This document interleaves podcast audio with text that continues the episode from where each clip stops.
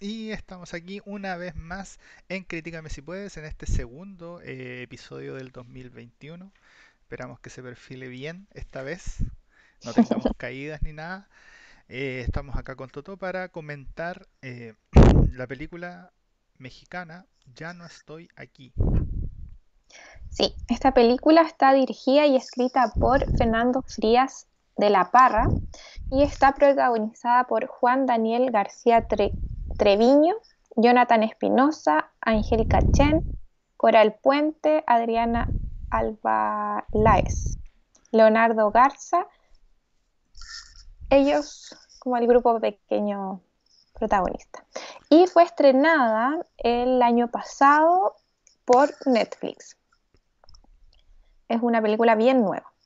Estuvo nominada a muchas, muchos, muchos festivales.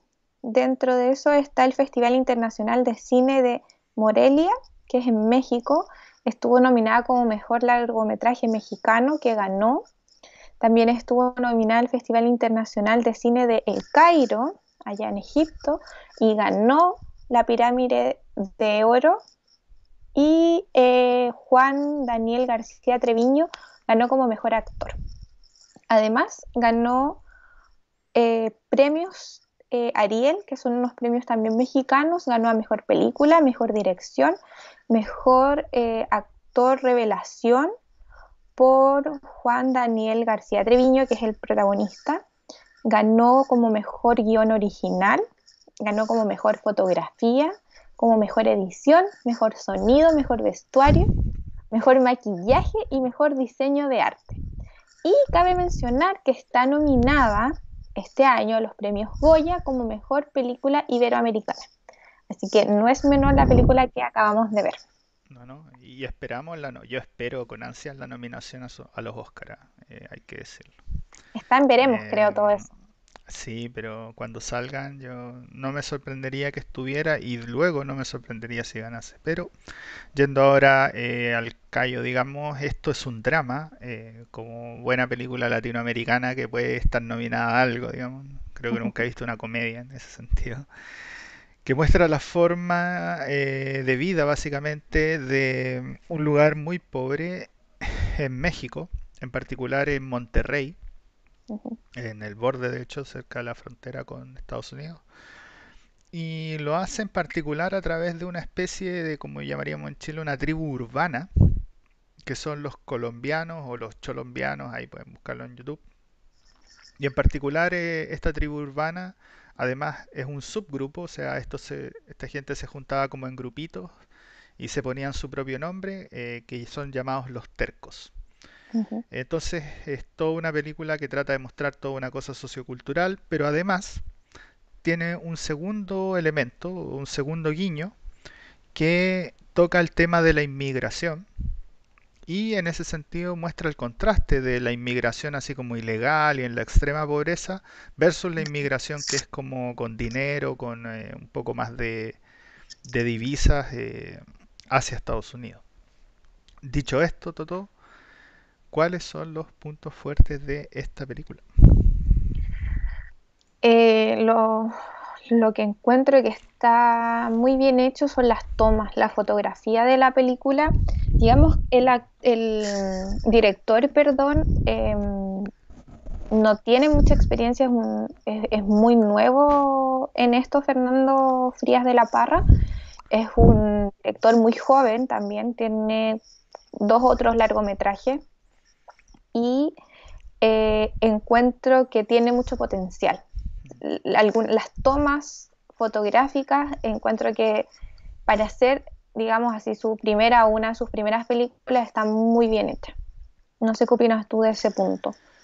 Em, yo estoy de acuerdo, de hecho estamos mostrando unas fotos, eh, tiene varias cosas panorámicas, aquí estoy mostrando una de las escenas donde salían unas parejas besándose como en una pared que estaba llena como de grafiti, que era como medio de pobre.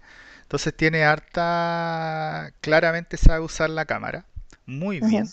Eh, tiene escenas que solamente como el elemento visual, como cuando él está en los trenes, o ahora estaba mostrando una imagen cuando iba como en un taxi o en un auto. Eh, definitivamente eh, se ven o se sienten eh, tremendamente emotivas, eh, lo cual le da a la película un matiz que es como medio bien densote, digamos. Además que la película no tiene mucho diálogo, entonces Claro. abusa, bueno, no abusa, no, no me gusta decir la palabra porque no es, pero usa mucho eh, el hecho de mostrar la cosa simplemente, prácticamente sin ningún tipo de diálogo, y en ese sentido se desarrolla la historia. Pero, pero efectivamente, técnicamente la película es muy, muy buena eh, en términos eh, fotográficos y en términos como de cámara, digamos. Pero, y, y en ese sentido, lo que quería hilar con lo que decía era es que la historia entonces está mostrada de esa manera, como una secuencia como de imágenes que muy bien desarrolladas en términos como de la escenografía. Y asimismo, para mí uno de los otros puntos fuertes que es muy potente es la estructura de la película. La esta estructura que va como eh, en flashes de repente, tiene una estructura bien particular la película.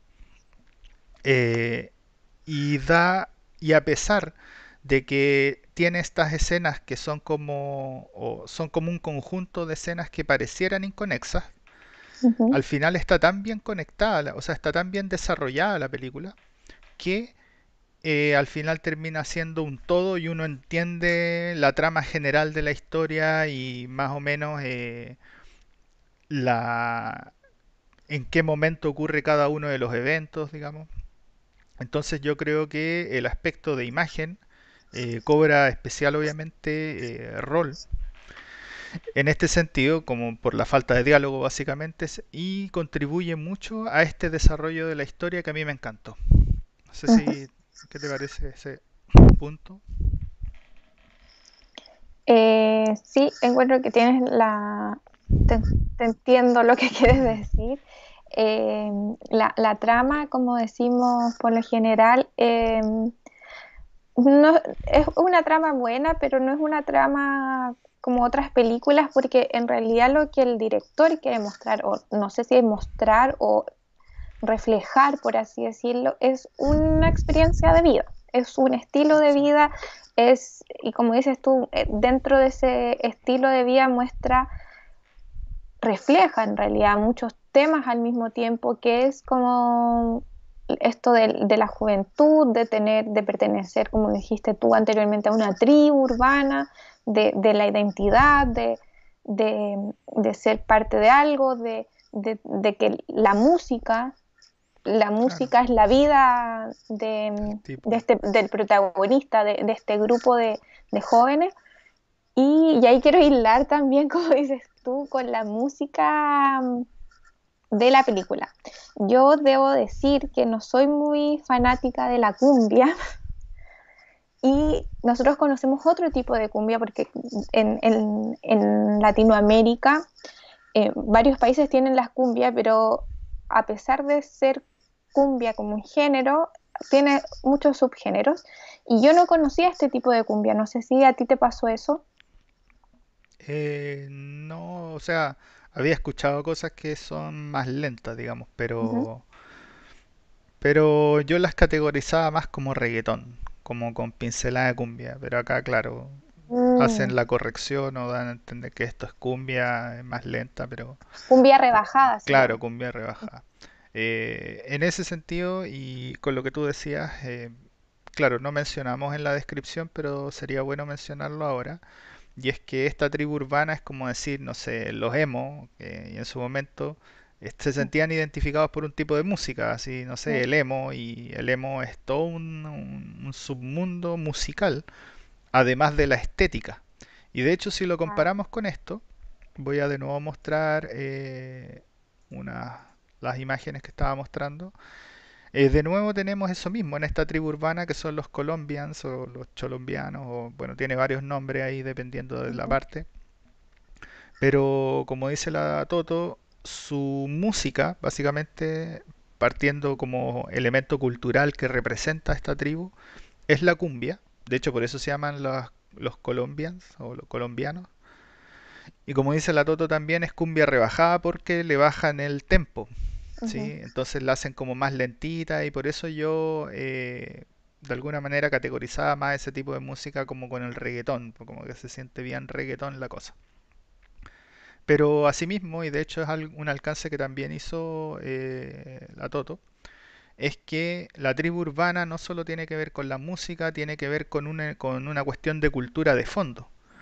Entonces, y así como tiene que ver con una, los tipos viven por eso, mueren por eso, así derechamente. El tipo se rehúsa a bailar cualquier otra cosa, así, a pesar de que si no lo hace, le puede jugar en contra, no le importa. Eh, entonces como un estilo, pasa a ser ya un estilo de vida, así como una filosofía de vida, junto con la estética visual. Podemos ver cómo es el corte de pelo del personaje principal y todos los personajes que son parte de los colombianos eh, tienen esta misma estética, así como de... No sabría cómo definirla, así que No, no si ven las imágenes, ahí definanla ustedes. Entonces, en ese sentido, y esto fue un movimiento como de contracultura, lo mismo que en cualquier país, no sé, en Chile también fueron, tri- hubieron tribus urbanas, pero que pegó muy fuerte justamente en Monterrey, eh, en lugares que eran muy pobres. Entonces, al final, el director usa eh, a los colombianos o a esta tribu urbana para mostrar la realidad del país, básicamente. De un lugar que es pobre, que además está asolado por la guerra de las drogas. Entonces, es una, básicamente es un uso maestro de un elemento cultural muy específico. ¿Sí? Porque, no, porque es una cuestión súper específica, es una cosa que es de Monterrey, es de estos tipos que tienen esta estética, que no son tantos tampoco, pero con ese eh, pero eso es usado de una manera muy maravillosa como puente para mostrar una realidad social de un lugar pobre de México, Claro. asolado por la, la droga, básicamente. O sea, todos los lugares que están en la frontera con Estados Unidos, uno habla, no sé, de Tijuana nomás, pero toda la frontera de México con Estados Unidos tiene el mismo problema, porque ahí es donde se tranza, ¿sí? Y entonces eso se muestra de una manera que es muy, eh, con mucha maestría, digamos. ujú, Eh, así que, bueno, y volviendo, perdón, al punto, después de, ese, de esa vuelta un poco grande, eh, la verdad es que sí, a mí me encantó la música. La música tiene toda la presencia de la película y prácticamente es solo Sí. cumbia. Sí, la música es solo cumbia rebajada, como le dice el personaje principal, o como se llama probablemente. es el- el subgénero de... Claro, el Sí, subgénero de la cumbia. Y nada, es solo eso. Hay de hecho, hay una cosa súper curiosa que tiene la película que yo creo que la ensalza como a nivel de cinearte, y es que tiene algunas escenas. Normalmente en el cine se baraja esta cada vez más eh, escenas que son muy rápidas, que cambian de cuadro con mucha velocidad. El tipo no tiene ningún problema en estar 5 a 7 minutos con la cámara pegada en una cuestión con tipos bailando. Así no. Y eso, eso es raro verlo hoy en día. Pero cuando está bien hecho y cuando tiene algún sentido dentro de la obra, se aprecia un montón.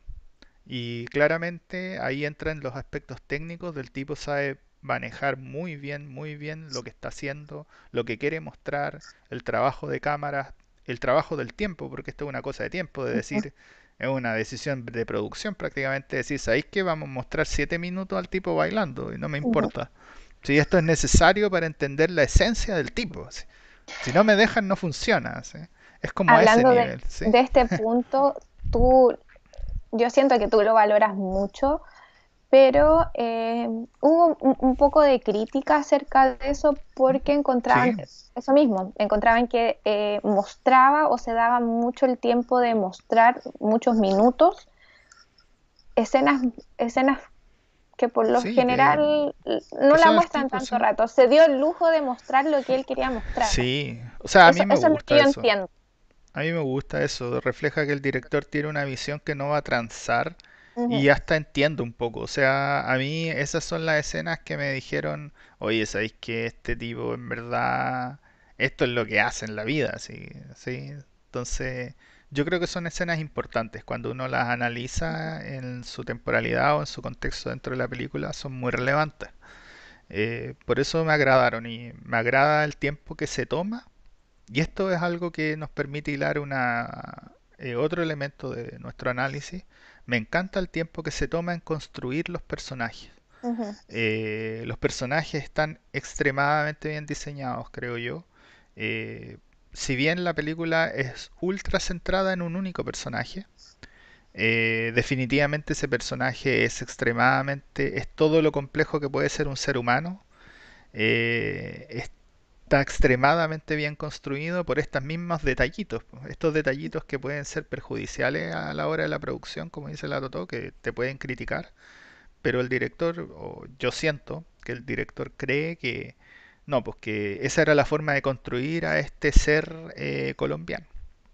No Es qué te la- también la, la manera de hacerlo más cercano, porque está Claro, mostrando una realidad. y entonces tienes que mostrar una cercanía y en ese sentido encuentro que él se basó así, en mostrar la cercanía, en mostrar todo lo, lo que podía mostrar de él y como dices tú, eh, tiene un desarrollo de personaje, no, no, con esto también quiero hilar, no tiene un, un muy buen guion, Que pero no al habla final mucho la... Sí. Claro, al final no necesitas tener un tan buen guion para mostrar, está reflejado en la película. El- el- todo lo que quiso mostrar se logró sin tener, también voy a mencionar esto, sin tener actores, porque digamos estos son actores, est- estos, la mayoría del elenco son actores, pero era primera vez haciendo esta película, porque lo que él quería mostrar er- era eso, era una realidad, era tener gente normal, común y corriente, mostrando esto. Entonces encuentro que así se ganó, ganó mucho en esta película para mostrar la realidad. Se nota que hay ac- actores que no son actores profesionales y eh, también se nota que en, en términos de guion no, no- él no podía contar con un guion tan estructurado, pero a mí me pasó que en un momento tuve que poner subtítulos, Oh, no, que no, no, yo desde el entendía, no principio. entendía qué estaban hablando. Si bien hablan Eh, español igual que nosotros, pero claro, hay muchos modismos que tienen los mexicanos que me costó entender, entonces tuve que poner subtítulos en el resto de la película. Como dices tú, no lo puse al principio, pero lo puse, no, los puse al 20 principio. minutos, media hora de la película, porque me pasó eso, no, no entendía muy bien, porque obviamente no modula muy bien, Claro. porque no son actores profesionales. Eh, en mi caso, desde el primer diálogo, que tuve que poner subtítulos, te digo al tiro, así como que dije, no, esto no lo voy a entender. Lo cual me lleva a que siempre dicen que Chile es el país que tiene el lenguaje que es como más alejado del español, tienen como su propio tenemos nuestro propio como idioma, No, pero no, no, sí, y que no, hablamos muy rápido. pero estos tipos era, para mí era incomprensible también, Sí. así desde el principio, así que yo igual la vi con subtítulos, la verdad, Ujú, tendría la mitad. Y tiene que ver con eso, con la baja modulación, con hartas cosas, pero, pero que solo le entregan realismo, como bien dice. Sí. Y de hecho, la gente que mencionó la Toto en el que son los personajes principales de la película, justamente no son los actores. ah, eh, La película tiene como una sección al final donde muestran que los tipos son como ellos mismos, básicamente. Entonces la película está hecha así como casi como una película naturalista, así como vamos a grabar una tribu urbana donde en verdad los actores son gente de la tribu urbana, así es como rara la cuestión, pues casi un documental. Claro. Entonces está como en una interfase súper extraña de documental película, así. Entonces es bien interesante, podría hasta ser un género en sí mismo esa forma de hacer cine, creo yo. Entonces, definitivamente que eh, tiene hartos elementos, como que destacar, digamos. Y eso me lleva a que, a pesar de que los tipos no eran buenos, o sea, no eran actores profesionales, como ya mencionaron, mencionamos, a mí me gustó mucho la actuación del tipo, eh, que es prácticamente el, eh, que tiene toda la, pa- todo el rato, está- es el único personaje casi que habla o el único personaje que interactúa o que hace algo, eh, Ulises. Y no, yo encontré que a pesar de no ser actor o no ser actor profesional, El tipo era muy bueno, era muy bueno. Uno, yo le compré todo, todo, todo, todo lo que quería hacer, se lo compré. A pesar de que no tiene diálogos, tal vez por eso, no sé. Pero Pero era tan yo encuentro que así natural. es más difícil. Sí, Es más difícil para un actor mostrar o demostrar lo que quiere sin tener que hablar. Y Eh, como dices tú, aún, eh, siendo este el caso, se valora más la actuación. exacto.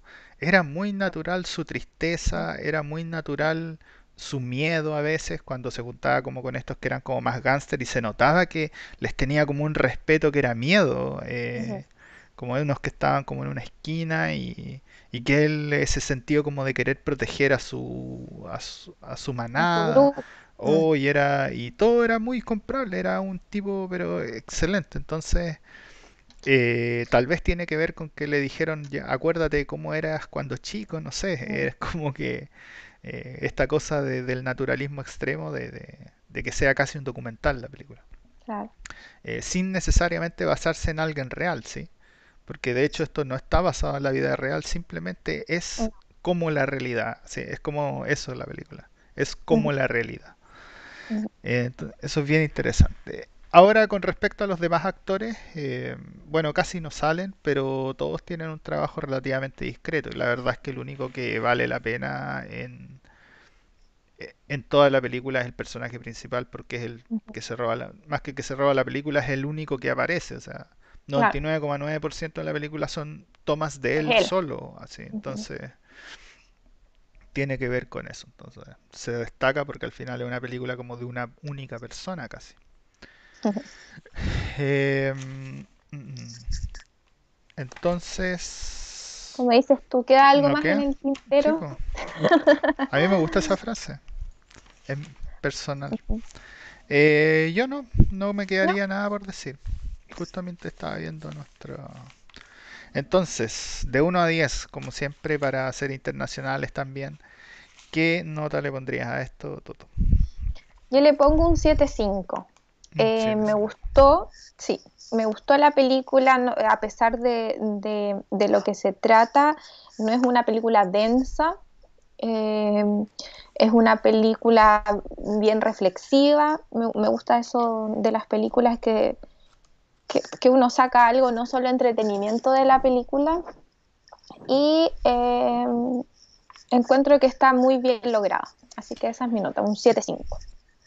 Yo le pongo un 8, la verdad. A mí me encantó. La encontré muy potente, eh, una reflexión social que es muy buena, muy buena. Eh, a pesar de que hay películas como de la cosa de las drogas, de qué sé yo, de México y de la inmigración, hay de todo eso.